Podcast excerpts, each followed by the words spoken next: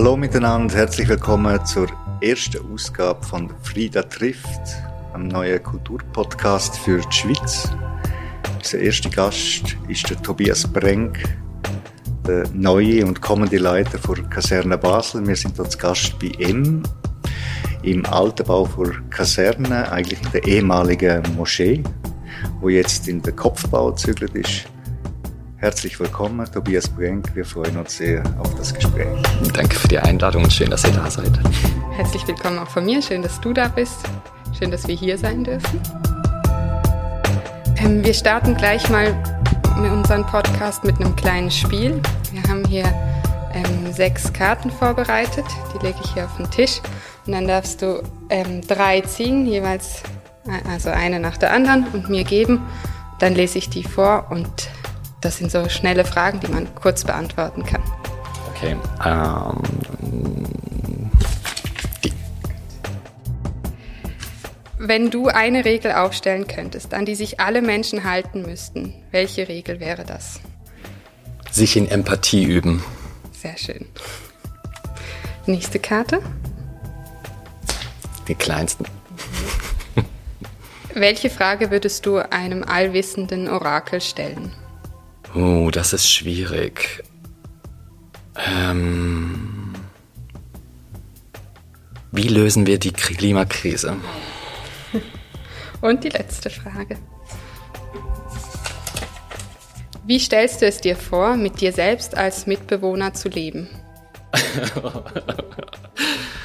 oh mein Gott. Ähm, ich stell's mir ich stelle es mir eigentlich recht chaotisch vor äh, und auch ähm, etwas anstrengend, weil ich eigentlich nie da bin und immer erst sehr spät nach Hause komme. Und äh, genau, das ist, glaube ich, nicht sehr sozial. Deswegen wohne ich auch allein. Tobias, du startest jetzt eigentlich in eine neue Ära in deinem Leben und du äh, betrittst auch eigentlich große Fußstapfen. Du übernimmst die Kaserne Basel, eines der wichtigsten äh, Theater- und Kulturzentren in der Stadt, aber auch in der, in der Schweiz. Ähm, die Frage stellt sich nun eigentlich, was wird neu in der Kaserne? Ja, die, die Suche nach den Neuen, das kommt eigentlich so ein bisschen daher, woher ich komme. Ich war die letzten fünf Jahre bei Pro Helvetia und habe da viel mit Residenzen zu tun gehabt.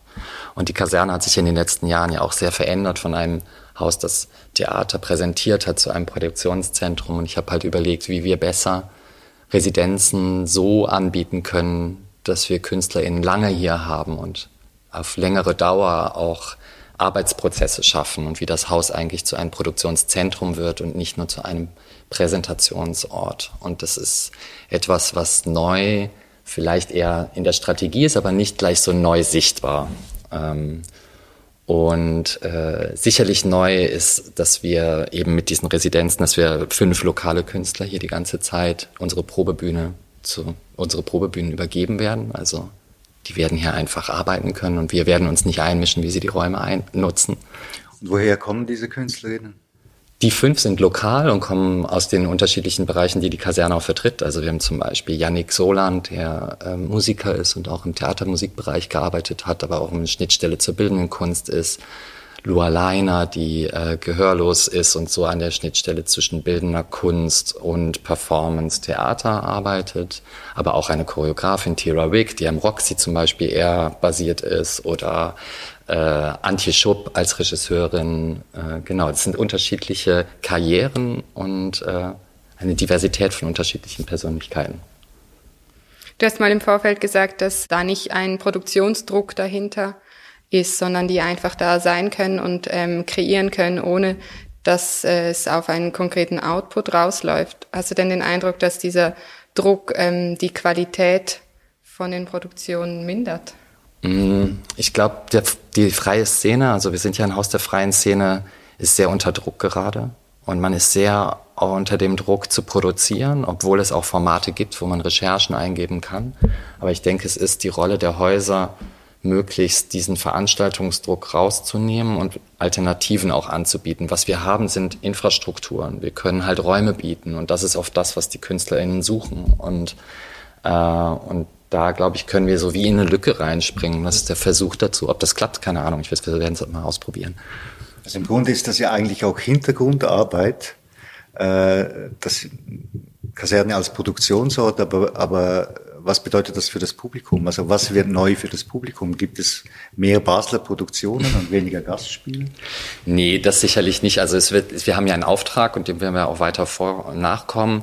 Und äh, was sicherlich anders ist, ich meine, mein Vorgänger Sandro Lunin hat ja einen starken Fokus auf den Weltsüden gelegt. Und er hat ein unglaubliches Wissen auch in den, in den Jahren, in denen er gearbeitet hat. Er hat eine viel längere äh, Erfahrung auch als ich jetzt zum Beispiel. Deswegen komme ich natürlich mit einem anderen Hintergrund, äh, auch nicht mit dieser globalen Breite äh, und des Wissens äh, weltweit jetzt über die Theaterszene. Das würde ich äh, mir nicht an, wie sagt man, anmaßen, äh, dass hier weiter fortsetzen zu können in dem Sinne. Aber ähm, wo ich halt so einen Schwerpunkte sehe und wo ich auch glaube, dass das die Aufgabe von solchen Häusern ist, ist schon, dass wir auch große zeitgenössische Arbeiten zeigen sollen. Also wir sind ein Haus, eines der größten mit den großen Bühnen, wir sind kein nur eine Experimentalbühne, sondern es gibt auch große Arbeiten, die hier in der Reithalle gezeigt werden können, zum Beispiel. Und äh, und da sehe ich eine große Aufgabe drin und ich sehe auch eine Aufgabe darin, die lokale Musikszene auch weiterhin zu unterstützen. Wir sind nicht nur ein Theater, wir sind ja auch ein Musikort und das macht auch das Spezielle an dem Haus aus, finde ich. Also es ist einfach nicht nur einfach ein Theater. Es ist ein ganz spezieller sozialer Ort, auch hier auf dem Areal mit den Leuten, die hier leben, äh, die auch tagtäglich hier leben und ein- und ausgehen. Und äh, das sind nicht unbedingt Leute, die immer ins Theater gehen. Also bist du eigentlich mehr der Leiter eines Kulturzentrums denn eines Theaters, oder? So würde ich mich am liebsten sehen, aber am Ende ist es doch ja eigentlich viel auch Theater natürlich, ja. Du hast gerade angesprochen, die Leute, die eben auch hier viel unterwegs sind, aber eben nicht ins Theater gehen. Kleinbasel ist sehr äh, divers und das Publikum in der Kaserne aber nicht so sehr auf jeden Fall wie sonst die Bevölkerung hier. Gibt es irgendwelche Ideen, ähm, das zu ändern? Ja, also noch nicht konkrete Projektideen jetzt. Aber was wir schon versuchen ist, wie wir, wir überlegen halt, wie wir zum Beispiel eher Familien auch mehr ins Haus bekommen können, indem wir zum Beispiel äh, überlegen, dass wir Nachmittagsvorstellungen machen und dann Kinderbetreuung äh, im Spielestrich anbieten, der hier um die Ecke ist. Das ist ein unglaublich toller, also wer noch nicht in Basel im Spielestrich war, der sollte da unbedingt mal mit seinen Kindern hingehen. Das ist ein unglaublich toller Ort, der eigentlich so wie hier unter einem Dach ist, total mit lauter Holzspielzeug. Die Kinder rasen da durch die Gegend und äh, sind da eigentlich ziemlich autark äh, unterwegs und da mit dem zusammenzuarbeiten und da ein Nachmittagsprogramm zum Beispiel anzubieten. Das wäre zum Beispiel eine Idee, dass wir auch Eltern nachmittags mal ins Theater gehen können. So, ich kenne so viele Künstler, Eltern, die fast nicht mehr ins Theater gehen, weil sie einfach sich um die Kinder kümmern müssen. Helena hat jetzt gerade die Diversität eigentlich des Publikums angesprochen. Es gibt aber auch die Diversität des Teams. Jetzt in, am Theater Basel ist es ein Kollektiv, das das Schauspiel leitet. In Zürich äh, werden verschiedene Häuser eigentlich von Kollektiven geleitet. War das kein Thema für dich? Ich habe mich ja alleine beworben auf diese Position und mir war völlig klar, dass das sicherlich nicht in den derzeitigen Diskursen so das Gewünschte ist, jetzt einen cis weiße Person, cis-männlich weiße Person in die äh, Einzelposition der künstlerischen Leitung zu bringen. Nun muss man aber auch sehen, dass die Kaserne ja auch, ist ja auch eine Doppelleitung. Es gibt eine Geschäftsführung und eine künstlerischen Leitung. Wir sind beide voneinander in Abhängigkeit sozusagen, also das Geschäftsmodell als auch das künstlerische Modell. Das ist das eine. Das andere ist aber auch, ähm, wenn du von Diversität sprichst in diesen Positionen, wir sind beide Männer. Der Musikchef ist ein Mann äh, und da muss ich schon sagen, hm, also von der Durchsetzung des Teams könnten wir da wirklich lernen, vor allem in den Leitungspositionen. Aber heißt es, ja. du hättest dich selber nicht als Leiter der Kaserne gewählt? Also ehrlich gesagt, ich habe bis zum letzten Tag gedacht, ich werde es sicherlich nicht. Also ich habe ich hab mich beworben mit einer Idee, weil ich das Haus gut kenne und sehr schätze und ich einfach dieses Areal unglaublich bereichernd finde, auch für mich selber, aber auch für äh, die Szene und für die Stadt. Ich finde, es, die Kaserne hat einen unglaublich tollen Einfluss, auch künstlerisch, politisch, auf, auf die Stadtgesellschaft hier. Und das, das möchte ich gerne weiter prägen und mich dem verbunden fühlen. Und deswegen habe ich mich auch beworben. Aber äh, ich hätte mir nie die Position gegeben. genau. Also, weil ich dachte so, nein, das wird nicht klappen. Aber was du ansprichst mit der Diversität im Team, das ist mir sehr wichtig auch zu sagen. Also, wir haben, es gibt einen Diversitätsprozess, den die Kaserne in den letzten Jahren gemacht hat und vor allem, äh, also das war ein, eine Begleitung mit Henri, äh, Henri Michel, der uns begleitet hat in, der, in den Prozessen, wie können wir eigentlich offener sein, andere Menschen in Positionen bringen, die ein Wissen mitbringen, was normalerweise in diesen Leitungspositionen eben nicht vorhanden ist. Und das sieht sich zum Beispiel im Technikteam, wo wir, ich weiß nicht, ich glaube, sieben verschiedene Nationen oder so äh, haben, die dort vertreten sind, äh, bis hin äh, also zu unterschiedlichen Menschen. Das sind ja auch der Frage der Klasse. Also nicht nur Frage der Herkunft, sondern auch der Frage, wie wurde man ausgebildet, unter welchen Familienbedingungen oder finanziellen Familienbedingungen ist man eigentlich aufgewachsen. Und ähm, das hat für uns auch viel mit Diversität zu tun. Und das hat Henri auch so äh, eingebracht, ja, in, das, in die Diskussion. Das hat viel gebracht und klar, auf den Leitungspositionen können wir wirklich uns noch, ähm, wie sagt man, diverser werden. Aber ist es ein tolles Team trotzdem auch in diesen Positionen, mit denen ich sehr gerne zusammenarbeite. Im Vorfeld hast du gesagt, dass du, ähm, als du nicht an der Kaserne warst, die Rolle des Gastgebers vermisst hast ähm, und dich darauf freust, das jetzt wieder wahrnehmen zu können. Wie bist du denn privat als Gastgeber? Was könnten wir erwarten, wenn wir jetzt bei dir zu Hause zu mhm. Besuch wären? Okay, also wenn ich normalerweise, normalerweise lade, ich lade nicht so oft zu mir ein, aber wenn ich einlade, dann lade ich meistens zum Essen ein. Ähm, und dann eigentlich versuche ich immer unterschiedliche Leute einzuladen, außer ich habe einzelne Freunde, die ich jetzt, ähm, weil man Zeit braucht, immer wieder sich miteinander auszutauschen, äh, und zwar eins zu eins, dann ist es was anderes. Aber wenn man mehrere einlädt, dann finde ich es eigentlich immer toll, wenn man verschiedene Menschen zusammenbringt, die sich nicht kennen. Ähm, und normalerweise bin ich da immer sehr ausschweifend, vor allem wenn ich dann äh, zu, wie sagt man, zum Geburtstag oder sowas einlade, dann gibt's gar keine Grenzen. Dann kann jeder wie jeden mitbringen und die ganze Wohnung wird voll und man weiß nicht, was passiert und alle sitzen auf dem Balkon und die 20 äh, Flaschen äh, Prosecco sind dann direkt schnell leer und dann ist, ist sozusagen, also es ist so ein bisschen wie so ein bisschen ein ausschweifenderes Erlebnis dann, äh, was ich immer sehr schön finde, weil man in so einer Art, ja, so ein Abend kann dann auf einmal ganz anders verlaufen und hängt dann total an den Leuten, die man dann zu Gast hat. Und das davon lasse ich mich gerne überraschen.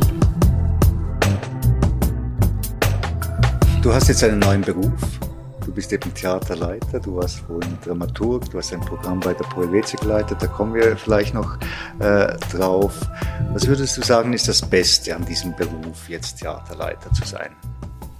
Hm, das weiß ich noch gar nicht, weil ich muss mich erstmal noch reinfinden. Ich habe ja jetzt erstmal so ein halbes Jahr Zeit gehabt, mich vorzubereiten.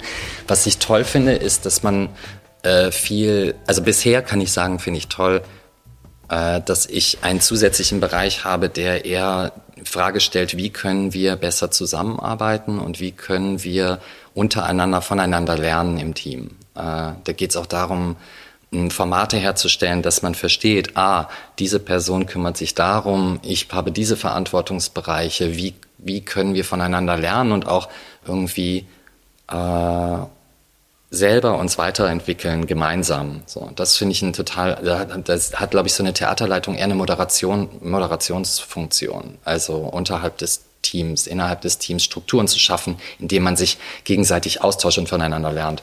Und das finde ich mega spannend, weil was ich aber auch sehe, ist, dass die Rolle, die man übernimmt, auch äh, in eine Disbalance zum Inhalt kommt. Ne? muss immer aufpassen, dass man auch dabei bleibt und die ganze Zeit auch weiter guckt und äh, sich begeistern lässt von den von den Theatersprachen und äh, und da wach bleibt, äh, weil natürlich eine Betriebsstruktur und das Moderieren eines Teams auch viel Zeit einnehmen kann. Aber zukünftig ist für mich schon eher die Idee, nicht Entscheidungsträger in dem Sinne sein, zu sein, sondern einfach Verantwortungsträger. Also äh, und diese Verantwortungsträgerschaft kann von unterschiedlichen Personen äh, gehalten werden und verantwortet werden. Genau.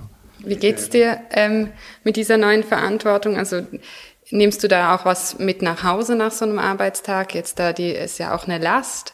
Ähm, neu als Chef da die Rolle zu haben, große Verantwortung fürs ganze Team nicht nur für, fürs Haus, sondern auch für diese einzelnen Menschen, die da arbeiten. Ist das belastend oder merkst du davon gerade noch nichts? Nein, das ist natürlich auch belastend und ich muss natürlich auch reinwachsen. Es ist so wie, ich glaube, ich versuche so Strategien zu entwickeln, wie ich mir Balance, eine Balance zum Nachdenken finde. Das sind die Spaziergänge am Rhein.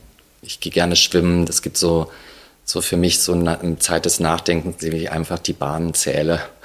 Und dann merke ich so, ah, dann fallen mir Gedanken ein zu was, wie ich mich besser sortieren kann. Äh, ich versuche auch mit Abstand, mehr und mehr im Abstand äh, Entscheide zu treffen. Ich bin normalerweise immer jemand, der sehr gerne sehr schnell Entscheide trifft.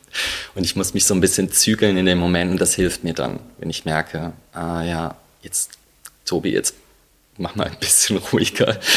Äh, Aber hast du diese Inseln überhaupt? Ich stelle mir den Beruf ja so vor, dass der Theaterleiter für ein auch internationales Programm eigentlich vor allem eines macht. Der ist dauernd auf Achse von Festival zu Festival, von Produktion zu Produktion und muss sich alles anschauen, um überhaupt zu wissen, ähm, was wäre in der kommenden Saison möglich, um nach Basel zu bringen. Ja, das ist tatsächlich, also mit dem Gucken und mit dem Reisen, das ist tatsächlich eine Herausforderung, das zu auszubalancieren. Im Moment ist mein Fokus eher auf Basel.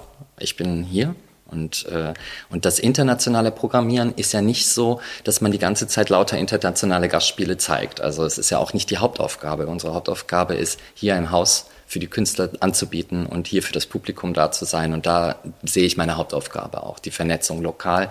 Und dann, was dazu kommt, natürlich die internationale Sichtung. Es ist unglaublich bereichernd, also ich war jetzt die letzten drei Wochen zum Beispiel beim Kunstenfestival in Brüssel und dann war ich äh, in einem total spannenden Festival in Cambridge mit Live, britischer Live Art, äh, das mit unterschiedlichen KollegInnen äh, aus der Schweiz und KünstlerInnen. Das war super. Also äh, und dann kommt, kriegt man auch wieder Ideen für den Betrieb.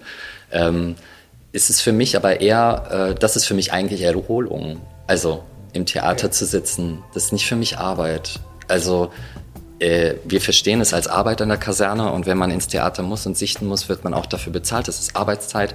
Aber in meinem Fall, ich würde diesen Job nicht wählen. Ich, also es ist für mich so wie, sagen wir mal so, als ich mich dafür entschieden habe, im Theater zu arbeiten und Dramaturg zu werden, habe ich das gemacht, weil ich dachte, wow, da werde ich bezahlt fürs Theater gucken ist ja, ich meine, das ist ein Traumjob, dass man eigentlich ins Theater geht und dann gibt jemand einem auch noch Geld dafür. Und das war so die, das war eigentlich der Grund, warum ich das machen wollte, weil ich auch dann gemerkt habe, ich kann selber nicht künstlerisch tätig sein, das ist nicht so meins. Ich kann nicht, mich auch nicht dem ausstellen und an jemand von außen kritisiert meine Arbeit. Ich würde die ganze Zeit mich wahnsinnig selber stressen und es kommt auch ein anderer Grund dazu, also aus der Grund so Familienhintergründe. Ich konnte mir gar nicht leisten, freier Künstler zu sein. Also es war für mich nicht möglich zu sagen, jo, dann arbeite ich mal ein halbes Jahr lang nicht und ich habe kein Geld. Das ist für mich undenkbar gewesen, also als ich studiert habe. Deswegen habe ich mich ab einem Moment dafür entschieden zu sagen, nee, ich brauche eine Struktur, ich brauche einen Ort, wo ich bezahlt werde und ein monatliches Gehalt bekomme und eine finanzielle Sicherheit, weil die mir sonst nicht gegeben ist. Und äh, darf, deswegen habe ich mich dafür entschieden, in einer Institution zu arbeiten äh, und nicht frei tätig zu sein. Ab wann wusstest du denn, was die Aufgaben von einem Dramaturg sind? Das ist ja eigentlich gar nicht, also man kennt, wenn man ans Theater denkt, denkt man an Schauspieler und Regisseure und Regisseurinnen und Schauspielerinnen und in erster Linie vielleicht nicht an die Dramaturginnen. Und dann kam das so ein bisschen aus der aus dem Finanziellen raus, dass du dich dafür entschieden hast oder konntest, kanntest du das schon vorher?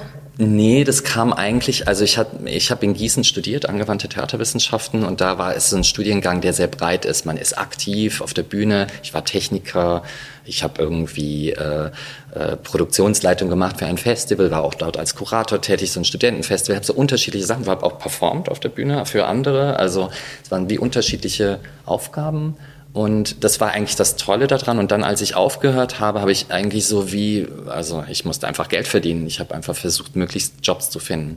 Und natürlich ist ein Schritt dazu, um den Schritt in die Arbeitswelt zu starten, eine Hospitanz zu machen. Und die erste, die ich gemacht habe, war im Schauspiel Frankfurt bei Armin Petras. Und da gab es diesen Chefdramaturgen, Jens Groß. Und ich fand das immer interessant. Der saß da immer da und hat einfach unglaublich viel Wissen immer in diese Produktion reingeschossen. Aber ich so richtig die Rolle habe ich auch nicht verstanden. Also ich hatte dann immer auch immer gemacht, naja, Armin Peters, der macht ja dann doch, was er will. Also dann, deswegen, das ist ja so diese klassische Dramaturgenrolle, die dann so die Produktion so begleitet. Wie würdest du denn diesen Beruf eigentlich beschreiben, auch für unsere Hörerinnen? Weil ich glaube, die wenigsten wissen eben eigentlich, was eine Dramaturgin oder ein Dramaturg genau macht. Ja, also der ist einfach so unterschiedlich in der deutschen Theaterlandschaft. Es gibt halt dieses Dramaturg, so wie ich gerade beschrieben habe, im Stadttheater, und dann gibt es die anderen Dramaturgen in der freien Szene das ist so ein Dramaturgiebegriff, der eigentlich eher, also Dramaturgie kann man vielleicht so verstehen als jemand, der sich darüber Gedanken macht, über unterschiedliche Themenkomplexe, die alle in einem Werk zusammenfinden. Und, äh, und sich inhaltlich darüber Gedanken macht, aber auch rhythmisch. Und, äh, und das ist vielleicht das, was Jens Groß bei Armin Petras war. Und, und was ich aber in der Kaserne bin, ist, ich mache mir halt diese Gedanken für eine Institution. Inwiefern kommen bestimmte Themen in eine Institution zusammen, in das Projekt Kaserne und inwiefern sollten die hier wiedergespiegelt werden? Das verstehe ich dann sozusagen als Dramaturgie eines freien Hauses. Und da ist die, die Aufgabe eigentlich, diese Themen zu gestalten und zu sagen, ja, äh, was, können, was wäre eigentlich die Aufgabe eines solchen Hauses und wie können wir das weiterentwickeln und welche Leute wollen wir eigentlich damit ansprechen? Was haben deine Eltern gesagt, als sie wussten, dass du in diese Richtung gehen willst, mit diesem undefinierten Berufsbild? Also mein Vater fand das gar nicht gut. Also am Anfang, äh, meine Mutter hat mich immer sehr unterstützt und äh, irgendwann aber, als sie gemerkt haben, ich war unglaublich schlecht in der Schule, muss ich dazu sagen. Also ich war in der Realschule, ich habe irgendwie in der, schon in der Grundschule, also hier Primarschule, hat mir die Lehrerin gesagt, ich soll auf die Hauptschule gehen, was in Deutschland so das schlechteste Niveau ist. Und in der Realschule habe ich es auch so gerade so geschafft, mittel durchzukommen, bis ich in die Theatergruppe kam. Und plötzlich gingen die, die ganzen ganzen Noten auf einmal nach oben. Und da haben meine Eltern gemerkt, so, ah, das scheint ihn zu interessieren, das ist so sein Thema. Aber da warst du noch nicht Dramaturg, sondern Nein, da war ich Schüler. Schüler. und da, und Aber da. Ich, ich meine in der Theatergruppe. Da, da, hast du gespielt? Da habe ich gespielt, ja, ja, genau, da habe ich gespielt, ja. Und das war, aber es hat mich so begeistert und sie haben gemerkt, dass mich, äh, dass ich auf einmal auch so von meiner Persönlichkeit ich hatte mein Coming Out zum Beispiel als schwuler Mann viel später. Ich hatte, äh, ich hatte so wie ich war eine ziemlich verschlossene Persönlichkeit zu dem Punkt. Und das hat sich gewechselt mit diesen Theaterspielen. Und auch, äh, dass sie gemerkt haben, ah, Moment, das ist sein Ding. Und da haben sie mich dann unterstützt. Also da war völlig klar, auch als ich mich in Gießen beworben habe und dann durchkam in dieser Aufnahmeprüfung, ab dem Moment waren sie voll dabei. Obwohl sie wussten, es gibt eine finanzielle äh, Schieflage. Und sie haben mich trotzdem auch trotzdem während des Studiums auch finanziell unterstützt, was nicht so einfach war zu der Zeit was, wo ich eben sehr dankbar für bin, dass sie das gemacht haben.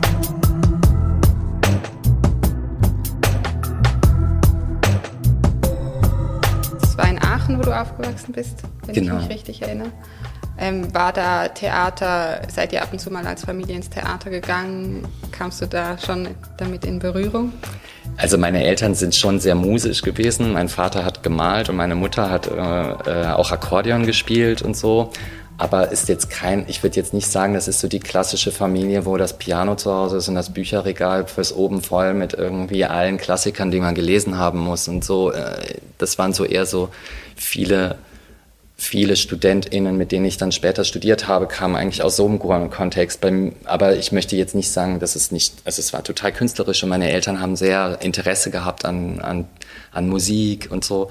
Äh, wir waren immer mal wieder im Theater, auf jeden Fall. Also ich war, aber ich nicht viel. Also ich würde jetzt nicht sagen, dass wir immer im Theater waren, aber so sowas wie kleine Zauberflöte oder sowas war schon drin.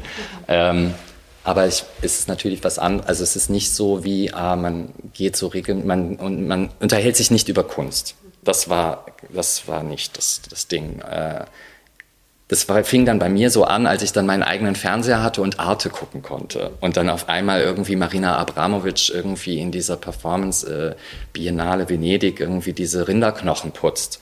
Da war ich total, das hat mich so, das hat mich total beeindruckt. Also ich war wirklich sowieso, da sitzt eine Frau auf einem, auf diesem Haufen Rinderknochen und putzt die. Und das ist Kunst.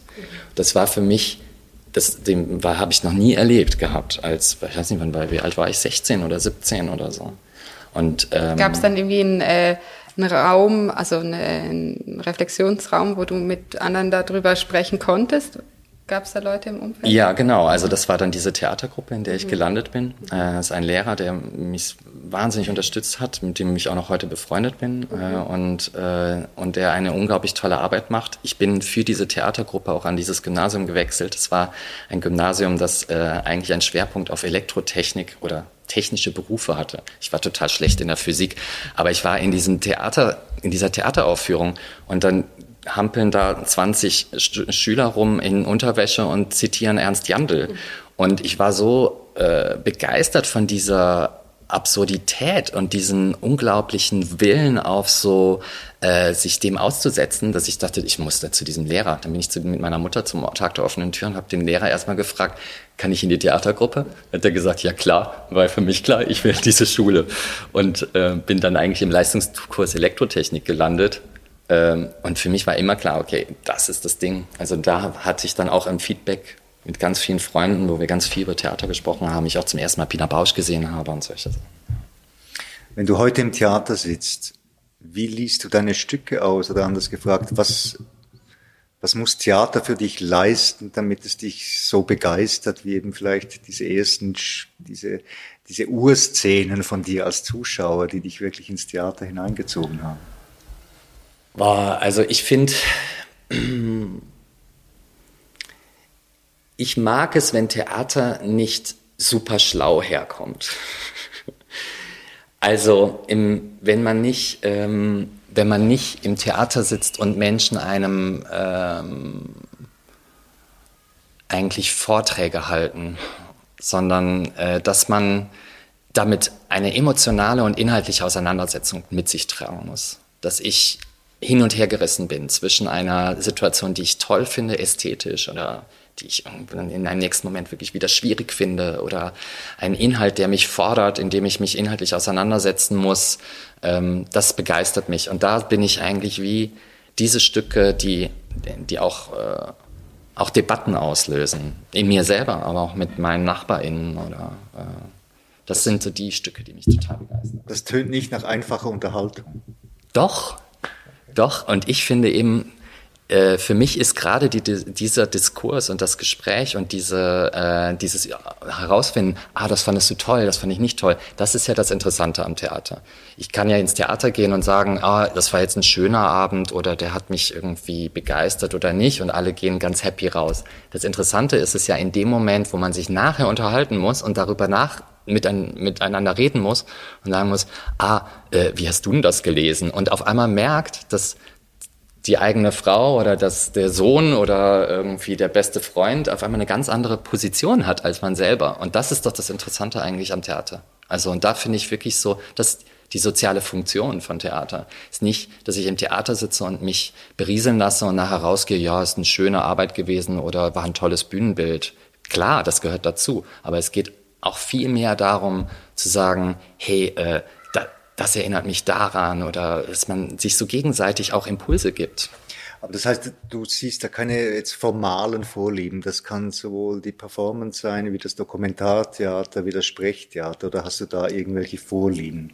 Nee, das kann wirklich alles sein. Also da, ich habe ein unglaublich tolles Sprechtheaterstück gesehen, äh, wo man und wo wirklich so gespielt wird, Schauspiel gespielt wird. Und ich komme das eigentlich, gibt's das gibt's noch, gibt's auch in der freien Szene, also und auch von Menschen, die eigentlich aus der Performance kommen. Und ich war total hin und weg, also äh, und eigentlich äh, vielleicht zur Erklärung, ich komme eigentlich eher aus einem performativen Kontext, also mir sagen Dokumentartheaterstücke eigentlich liegen mir manchmal näher mit KünstlerInnen auf der oder Menschen auf der Bühne, die nicht KünstlerInnen sind, sondern eben sogenannte Spezialisten des Alltags, wie Rimini Protokoll das nennt oder eben Shishi Pop, die eigentlich aus, also nicht professionelle Schauspielerinnen sind, sondern äh, aber jetzt geworden sind über ihre Karriere vielleicht. Äh, und das sind eigentlich eher Stücke, die mich meistens so eher packen. Und äh, in dem Fall aber auch kann mich total Sprechtheater auch äh, äh, packen und einen ja, begeistern. Wenn wir ähm, inhaltlich schauen, was was sind denn die Themen, über die die Leute sprechen sollen, wenn sie dann aus der Kaserne rauskommen? Sind das, äh, was viel diskutiert wird, wie Genderfragen, Postkolonialismus oder doch eher die Klassiker mal wieder? ist vielleicht nicht ein Entweder-Oder, es ist vielleicht, also diese Gender-Diskussionen, Fragen von Zugänglichkeit, Diversität, Inklusion, äh, das sind natürlich wichtige ähm, Themen, die gerade total viral in der Gesellschaft eh verhandelt werden. Und wir müssen uns als Institution damit die ganze Zeit beschäftigen. Ich bin mir nicht so sicher, ob man diese Themen jetzt auch noch zusätzlich unbedingt auf der Bühne pushen muss und dass das ist, wo wir sagen muss, das ist das, was wir jetzt unbedingt auch noch machen müssen. Es ist Teil des Ganzen und es ist ein Teil einer ganzen gesellschaftlichen Diskussion, die unbedingt geführt werden muss.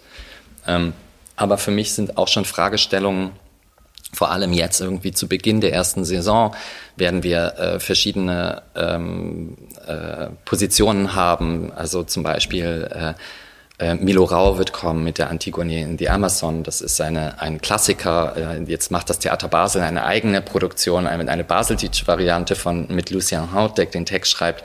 Das finde ich total spannend einen Antigone-Stoff in zwei unterschiedlichen Varianten sehen zu können, zum Beispiel. Wie macht Milo Rau das mit der MST-Bewegung, einer landlosen Bewegung in Brasilien und einer indigenen Schauspielerin, äh, die auf der Leinwand zu sehen sein wird, im Gegensatz zu einem Theater Basel? Das sind äh, für mich interessante Fragen, weil zum Beispiel in unserem Fall äh, die Arbeit, die wir zeigen, halt einen Kontext aufbaut, äh, wie man Antigone liest aus einer Perspektive einer indigenen Frau, deren äh, Leben bedroht wird durch einen Staat. Und äh, das ist natürlich die Rolle der Antigone, die da total drin aufgeht. Äh, und, und da bin ich total gespannt, wie das zum Beispiel wiedergespiegelt wird vom Publikum und wie sich da die Leute darin wiederfinden können. War das abgesprochen mit dem Theater Basel, dass das gleichzeitig stattfindet? Kleiner Zufall. Hat sich ergeben. Kleiner Zufall, aber das ist auch super. Äh, das ist ja so wie, äh, das passiert dann und dann merkt man auf einmal, oh, das sind so die Themen, die virulent sind. Jetzt Schauspielhaus Zürich hat ja auch gerade äh, eine Arbeit gemacht zu, mit, mit ukrainischem Bezug zu Antigone. Ähm, und äh, das sind auf einmal so, auf einmal tauchen die, diese, diese Klassiker so auf und werden wieder bearbeitet. Und das ist irgendwie reiner Zufall gewesen. Interessant finde ich da aber auch noch den Fall, dass wir eben nicht nur diese Arbeit zeigen und sie so für sich stehen lassen, sondern ähm, wir haben äh, den indigenen Philosophen, der übrigens im Stück Theresias spielt, Aliton Krenak beauftragt, sich mal Gedanken zu machen über Nachhaltigkeit und Neutralität. Und was bedeutet aus einer indigenen Perspektive neutral zu sein? Und wenn es auf die Nachhaltigkeit oder Ökologiefragen und unsere Klimakrise angeht, äh, zugeht. Also das, äh, da haben wir jetzt einen Textauftrag zum Beispiel an ihn gegeben und parallel dazu auch eine andere brasilianische Perspektive eingeholt, äh, die wir in Zusammenhang mit dem Theaterspektakel zeigen von Renata Carvalho, einer Transkünstlerin, die über die äh, Trans wie Transkörper in Brasilien äh, unterdrückt werden. Es ist auch die Frage der Unterdrückung nicht der, nur der Indigenen, sondern einfach auch unterschiedlicher ähm, sozialer Schichten, die in Brasilien zum Beispiel unter die Räder kommen, auch unter einer Lula-Politik, weil die Gesellschaft nicht von Lula geführt wird alleine, sondern es ganz komplex ist. Und, äh, und das finde ich interessant, wenn man da wie unterschiedliche Perspektiven auf ein ähnliches, ähnliche Themenkomplexe werfen kann. Ich höre da eine große Kompetenz auch über südamerikanisches Theater und du hast ja, glaube ich, vier Jahre lang das Programm Coincidencia bei der zwei Jahre, zwei Jahre lang zwei Jahre. bei Pro Helvetia geleitet. Wenn ich das richtig formuliere, da geht es eigentlich um den Aufbau von, ein, von einem von Pro Helvetia Kulturbüros auf dem südamerikanischen Kontinent. Ähm, ich nehme an, da in dieser Zeit ist ein großes Netzwerk entstanden. Äh, ähm, darf man oder muss man jetzt erwarten, dass eigentlich in, in der Kaserne vor allem äh, das nicht wie bei deinem Vorgänger Afrika, sondern jetzt Südamerika ein Schwerpunkt wird? Ja, das könnte man jetzt denken, vor allem weil am Anfang diese brasilianischen äh, Arbeiten zu sehen sind, aber ich glaube, das wird nicht der Fall sein. Also äh, natürlich hat mich diese Arbeit sehr geprägt und auch äh, aber nicht nur inhaltlich und die Partnerschaften in Südamerika mit den Häusern, den KünstlerInnen, auch die Art und Weise, wie wir zusammengearbeitet haben das Team in, also man muss sich vorstellen, dass ich das, das Programm habe ich geleitet aus Zürich. Äh, das Team, was aber dort gearbeitet hat, waren vier Personen, fünf Personen in vier verschiedenen Ländern auf einem südamerikanischen Kontinent, auf dem die Schweiz hundertfach, hundertefach reinpassen würde. Also die Distanzen zwischen diesen fünf Mitarbeitern waren riesig, die haben sich nie gesehen.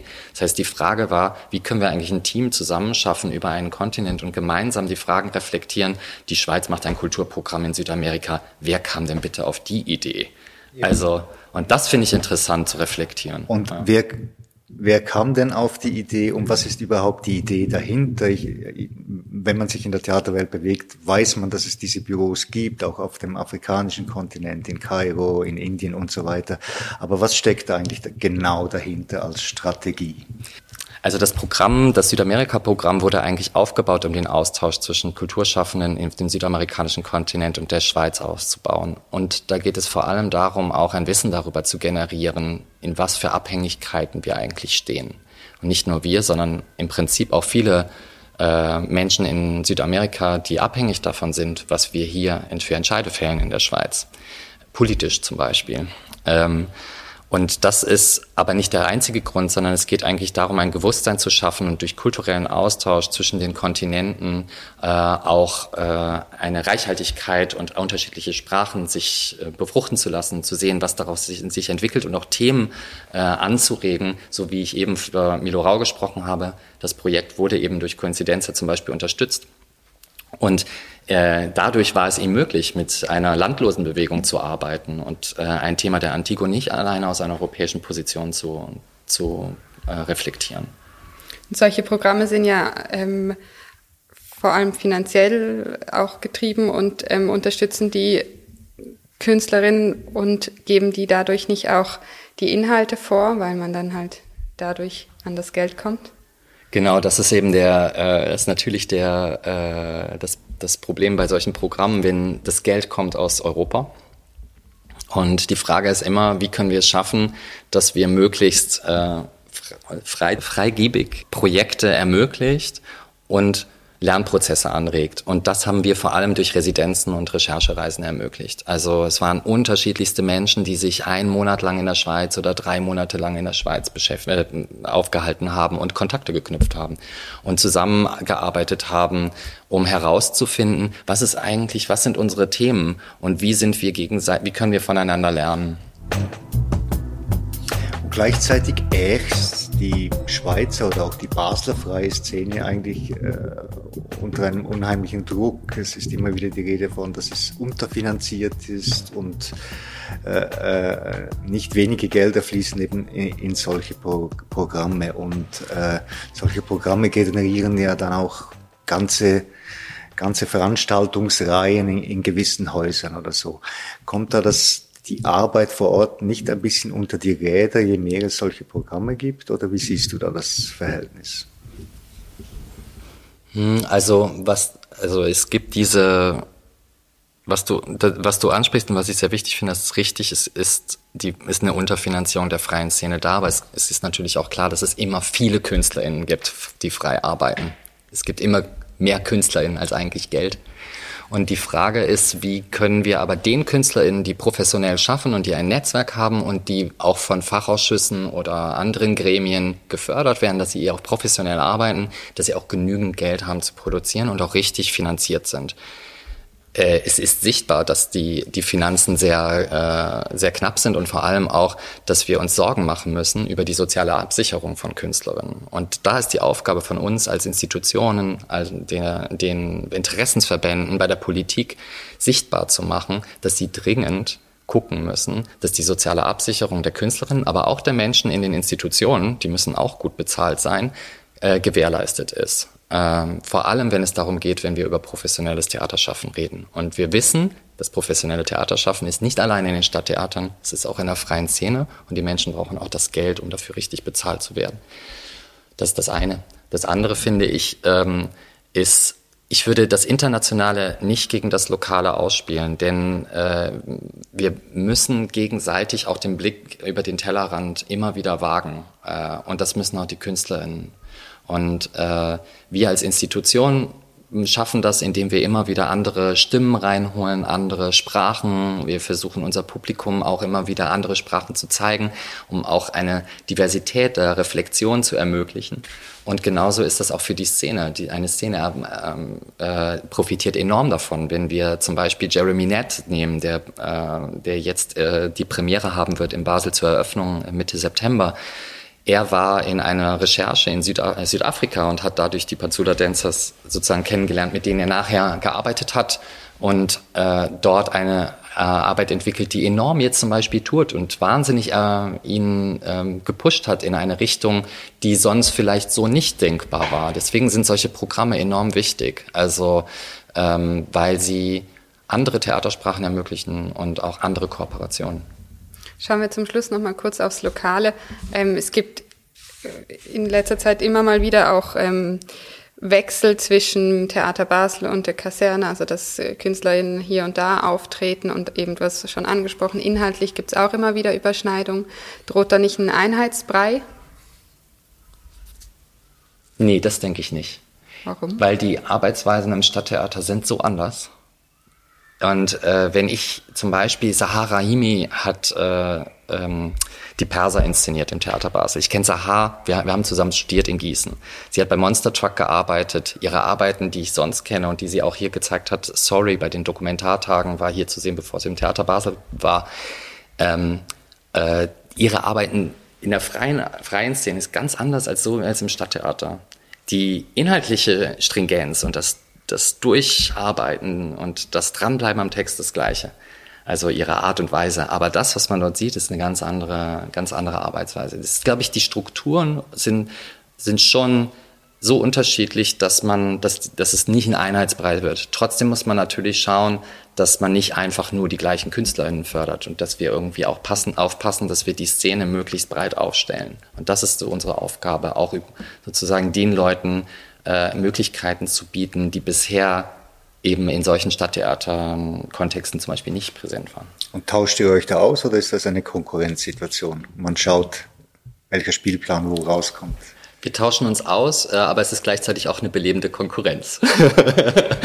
also natürlich äh, ist es, aber es ist, wir, wir sprechen auch unterschiedliches Publikum an. Wir haben unterschiedliche Aufgaben. Ähm, es gibt aber dennoch natürlich Überschneidungen, also die immer wieder passieren. Und da ist es einfach wichtig, dass wir im Kontakt sind. Und wir sind viel im Kontakt, also in unterschiedlichen Gremien, in unterschiedlichen Netzwerken, in denen wir arbeiten und auch im direkten Austausch. Ja. Vielleicht noch eine Frage zu Basel. Du hast es vorhin angesprochen, die Situation der freien Szene in Zürich ist jetzt ein ganz neues Förderprogramm nach Jahren Arbeit aufgegleist worden, wo auch viel mehr Geld in die freie Szene gepumpt wird. Was müsste Basel deiner Meinung nach tun?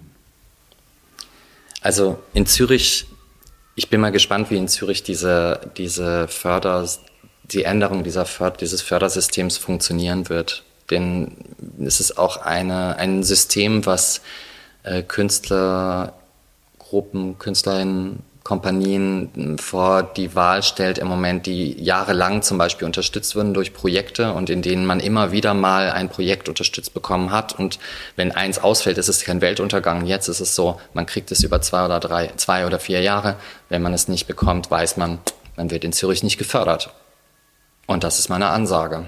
Also äh, das heißt, äh, man, es ist ein ziemlich risikohaftes äh, Unterfangen für bestimmte Künstler und ich bin sehr gespannt, was das mit der Szene machen wird. Also da bin ich gespannt. Ich würde so ein Fördermodell für Basel jetzt nicht bevorzugen. Ich finde es aber wichtig, dass man lang, langfristige Förderungen ermöglicht. Es gibt ja hier auch eine Dreijahresförderung, die an Künstlern gegeben wird für äh, eine langfristige Arbeit. Aber was natürlich wichtig ist, ist, dass das Geld, was im Moment in den Fachausschüssen für Theater und Tanz drin ist, und wenn man mehr und, und der Wunsch auch der Politik und der, der ähm, Kulturszene da ist, mehr Recherchen zu ermöglichen, wir gleichzeitig aber nicht weniger Künstler fördern wollen oder weniger Künstler haben wollen, sondern gleichzeitig ähnlich viele Künstler unterstützen wollen, dann geht's nicht ohne mehr Geld. Also die freie Szene braucht mehr Geld, das ist völlig klar.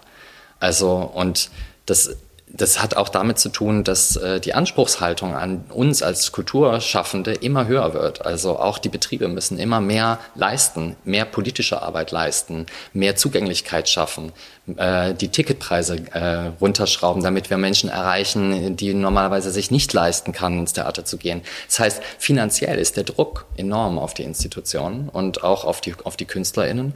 Und da, das geht nicht ohne mehr Geld. Also vor allem auch, wenn wir uns die Löhne anschauen, die da gezahlt werden und die soziale Absicherung der Künstler, das ist das Wichtigste. Gut, ich denke, damit können wir zum, zum Schluss kommen und nochmal ähm, zu unserem Spiel mit den Karten. Ich lege hier nochmal welche hin und du kannst nochmal drei ziehen. Ähm, wie würde dein ultimatives Traumhaus aussehen?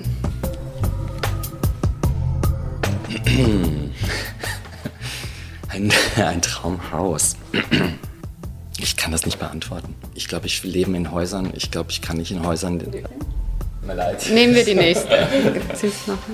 Das ist eine sehr gute Frage. Hast du ein Frieda-Abo? Ja, natürlich. Ja, ja, das ist die einzig richtige Antwort. Noch die letzte Frage. Diese. Wenn du mit jemandem aus der Vergangenheit sprechen könntest, wen würdest du anrufen und was würdest du fragen? Ich glaube, ich würde meinen Urgroßvater anrufen. Und was würdest du ihn fragen? Ich würde ihn fragen, ähm, ich würde ihn fragen, wie er es geschafft hat, so lange jeden Tag spazieren zu gehen, bis er 105 wurde.